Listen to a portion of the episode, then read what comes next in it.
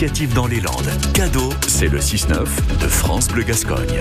Et à 6h15, le choix de France Bleu Gascogne. Contrôler l'origine de la viande, des fruits et des légumes. C'est la mission des inspecteurs de la répression des fraudes. 10 000 contrôles sont planifiés dans les prochains mois. C'est ce qu'a annoncé en tout cas Bruno Le Maire, le ministre de l'économie, qui souhaite accroître la pression sur les industriels pour répondre à la colère des agriculteurs. Et dans les Landes, 8 agents de la répression des fraudes parcourent les rayons des grandes surfaces. Leur mission, veiller à ce que l'origine des produits affichés sur les étals ne soit pas trompeuse. Alors, à quoi ressemblent ces contrôles? À quelles sanctions s'exposent les grandes surfaces en cas d'anomalie?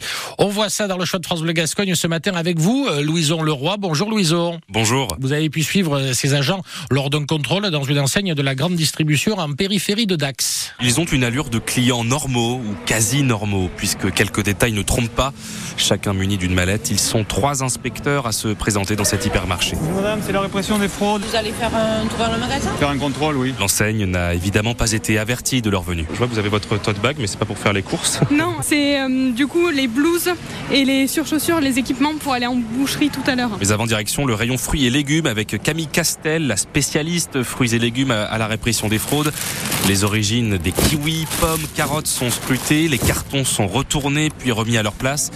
Tout est en ordre jusqu'à ce qu'un élément retienne l'attention de l'inspectrice. On constate une erreur sur le navet. Il y a une origine Espagne affichée, mais euh, il y a la présence du drapeau tricolore français au-dessus. Le consommateur peut être attiré par le drapeau français et ne pas regarder euh, l'étiquette électronique, euh, du coup penser que le produit est français. C'est une inattention parce que l'étiquette d'à côté mentionne une origine France. Par contre, si on avait constaté ça sur plusieurs étiquettes, là on aurait sûrement fait une suite plus adaptée. Entendre des sanctions, le plus souvent ce sont de simples rappels à la loi ou l'obligation de remplacer les étiquettes.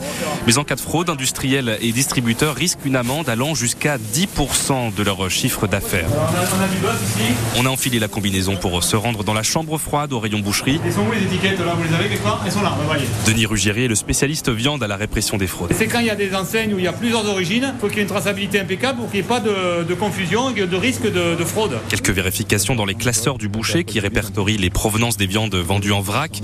Et après un contrôle d'une durée moyenne d'une heure, le bilan se fait dans le bureau de la direction. Tout est étiqueté correctement. Le seul truc qui, est un peu hein, une anomalie, l'affichage du prix des viandes. Il est à cheval dans un coin. C'est un détail, il existe, mais pour le trouver, il fallait, euh, on est d'accord. Hein. Les inspecteurs vérifieront sans doute si le tableau d'affichage des prix a été changé de place euh, à la vue des clients lors d'un futur contrôle à l'improviste.